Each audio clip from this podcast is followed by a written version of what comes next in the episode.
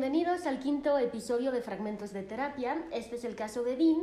Eh, como habíamos visto en episodios anteriores, finalmente como que apenas empezaba Dean a quererse abrir conmigo, a agarrar confianza, de contarme cómo se sentía, lo que pensaba, un poquito de su pasado. Así es que ahorita vamos a seguir y vamos a ver qué más podemos encontrar por ahí. Después de que me confesó un poquito de, de lo que había vivido de niño, le pregunté, Dean, ¿cómo te sientes con todo esto que acabas de decir? ¿Qué es? Recuerda los nombres de las emociones. Creo que siento un vacío en el pecho. Eso es tristeza, creo. Y hay algo más, no sé, las manos me sudan y me tiemblan un poco. Eso es, es miedo. Ok, ¿y por qué crees que te sientas así? Le pregunté aunque yo ya sabía la respuesta. No sé. Claro que sabes, bien, estoy segura. No, ya te dije que no sé. A ver, ¿qué otras ocasiones te has sentido así? Es una sensación que tú ya conoces. ¿Cuándo te has sentido así? No, no sé, pero creo que creo que es un miedo a quedarme solo. Ok, ¿por qué tienes miedo de quedarte solo? ¿De dónde salió ese miedo? Mm, es que antes de venir a México, aún en Canadá, tuve que desprenderme de todo lo que conocía. Allá dejé todo y al deshacerme de lo mío, sentí como, como si me arrancaran algo, no sé, del pecho, me hice el fuerte, no sabía qué sensación era, no sabía que se llamaba tristeza. Y pues también miedo porque iba a llegar a un país desconocido con otro idioma, con una familia que no conocía, con unas culturas que yo no, no había vivido nunca, que no sabía ni cómo comportarme siquiera. Eh, pero, o sea, no sé, esta sensación ya la he sentido en otras ocasiones, además de esta. Y en muchas ocasiones más. Debe haber algo mal en mí. Es que esto no puede ser casualidad. No puede ser que yo sienta esto a cada rato y, y de la nada resulte que no es nada, es una casualidad. No, eso es que no puede ser. A ver, ¿cómo que la has sentido más de una vez? ¿Cuántas? ¿Cuándo? Pues que yo recuerde unas tres veces. Y si pasó en algún momento más o antes, pues a lo mejor no me acuerdo porque estaba muy chico, pero por lo menos tres. ¿Ok? ¿Quieres platicar de esas tres ocasiones? Lo pensó un momento y asintió, en un tono tan bajo que casi no se escuchó y con la mirada fijada en el suelo. Me parecía curioso que después de tantas sesiones, Dean continuara evadiendo la mirada y esa dificultad para expresarse y o sea, decir sus emociones. Al principio pensé que yo exageraba y que quizá era porque el español no era su lengua materna y no se le hacía fácil expresarse, pero después comencé a sospechar de un trastorno de apego. Así es que mientras yo sospechaba y mientras él más hablaba, yo más confirmaba mis sospechas, pero no se lo podía decir. Comenzó a relatar. No recuerdo bien nada de Canadá. Sé que viví con mis padres, no recuerdo nada, ni sus caras, ni su voz. Lo que sí recuerdo es como un malestar. Aunque tampoco estoy seguro de si ese malestar era real en aquel momento o lo asocié con ellos más tarde. Es que no lo sé, todo es muy confuso, como... No sé, como borroso. ¿Ok? ¿Hasta qué edad viviste con ellos? No, no estoy seguro. Creo que como hasta los cuatro, o eso me han dicho. Es que tampoco lo tengo eso muy claro. Mis primeros recuerdos más nítidos, más claros, vienen a partir de que llegué con una familia también canadiense, pero pues no sé, algo tuve que haber hecho mal o quizás solo les pareció desagradable, pero a los dos años yo ya estaba viviendo con otra familia.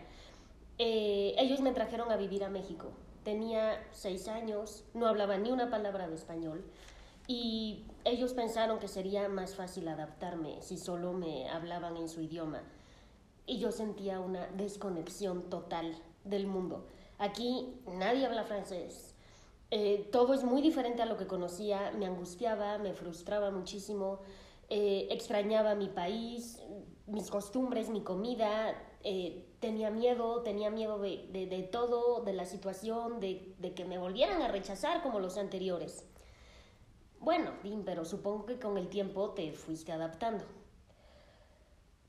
Pues no quedó de otra. Era adaptarse o correr el riesgo de que me volvieran a rechazar. ¿Notas la contradicción?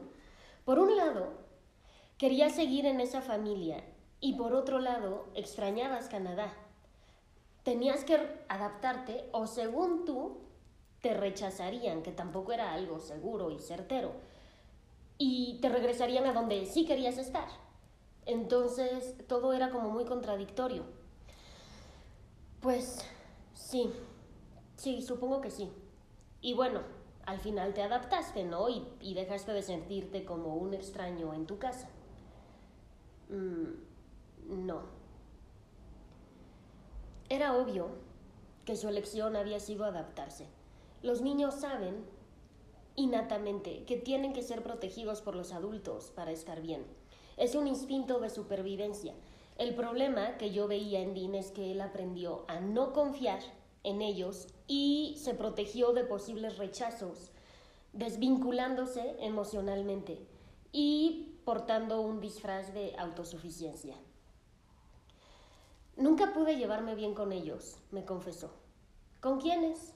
Pregunté como si no entendiera de qué estábamos hablando. Pues, pues con los adoptivos, es que no había química, no había conexión, se desvivieron por darme todo, por educarme, por hacerme sentir parte de la familia, y se los agradezco, pero es que no los amo y me siento muy culpable por eso. Nunca pude llamarlos mamá y papá, así, normal, no, los llamaba por su nombre. ¿Te sentías como lejano a ellos? Completamente. Es que nunca hubo conexión. Y cuando murieron la gente me daba el pésame y me decía lo afortunado que fui por tenerlos y toda esta historia, pero pues yo nunca las extrañé, no les lloré ni un solo día. Después de reflexionar un poco, me dijo, ahora entiendo todo, ya sé, soy yo, ¿verdad? Debo ser malo. Es que por eso la gente me rechaza, por eso no quise a mi familia y por eso no hay vínculo con ninguna familia y por lo tanto tengo que conseguirme tres para intentar formar vínculo con alguien. Uy, pues era lógico pensar que tenía razón. Todo parecía encajar bien. Sin embargo, las piezas del rompecabezas habían sido unidas a la fuerza. Dean tenía la creencia equivocada de que él era el que propiciaba que lo rechazaran, que él era desagradable de algún modo. En donde sí tenía razón era en la parte de la vinculación y la necesidad de sentirse amado por tres familias. Todo parecía empezar a tomar forma hasta que un día la terapia tomó un giro inesperado. Dean llegó ese día con la camisa del uniforme de manga corta. Me dijo que de ahí se iba a ir al aeropuerto y se quitó el saco.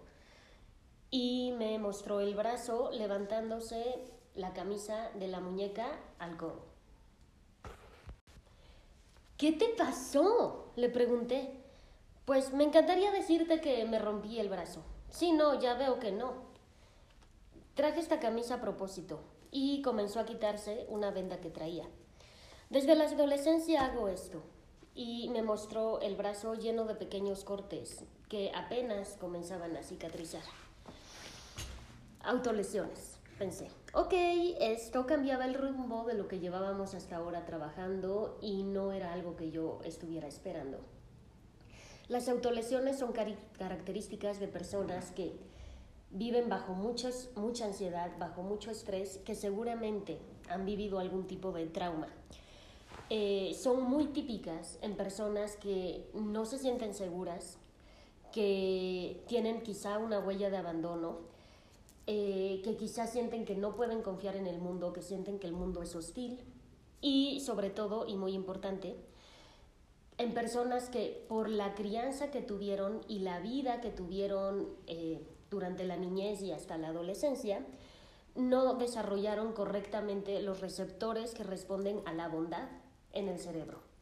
Esos receptores todos los desarrollamos con eh, muestras de afecto, de contención, de seguridad que nos dan nuestros cuidadores, pero cuando eso falta, estos receptores no se maduran correctamente, digamos, y son personas que son propensas a eh, sufrir autolesiones posteriormente porque vienen dadas por este trauma.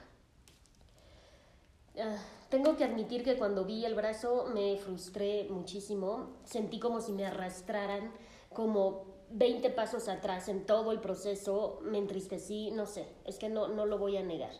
Y entonces le pregunté, ¿por qué nunca me lo habías contado? Pues es que me daba un poco de pena, pero ya que somos brodis, eh, ahora sí que me animé. Bueno, pues qué bueno que te animaste y gracias por la confianza, pero disculpa que te pregunte esto, pero creo que es muy importante saber. La intención de estos cortes es suicidarte. Dime por favor si has tenido la intención o la idea de hacerte daño de algún modo. Pues en algún momento sí, pero por ahora estoy bien. Seguro.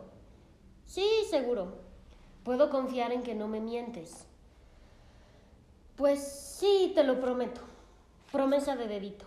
Promesa de dedito, ok.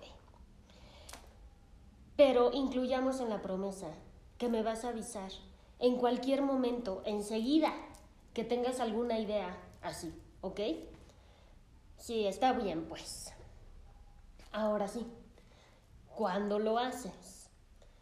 Pues cuando me siento inseguro, eh, a veces siento como un torrente por adentro, como una desesperación rara y solo se calma cortándome.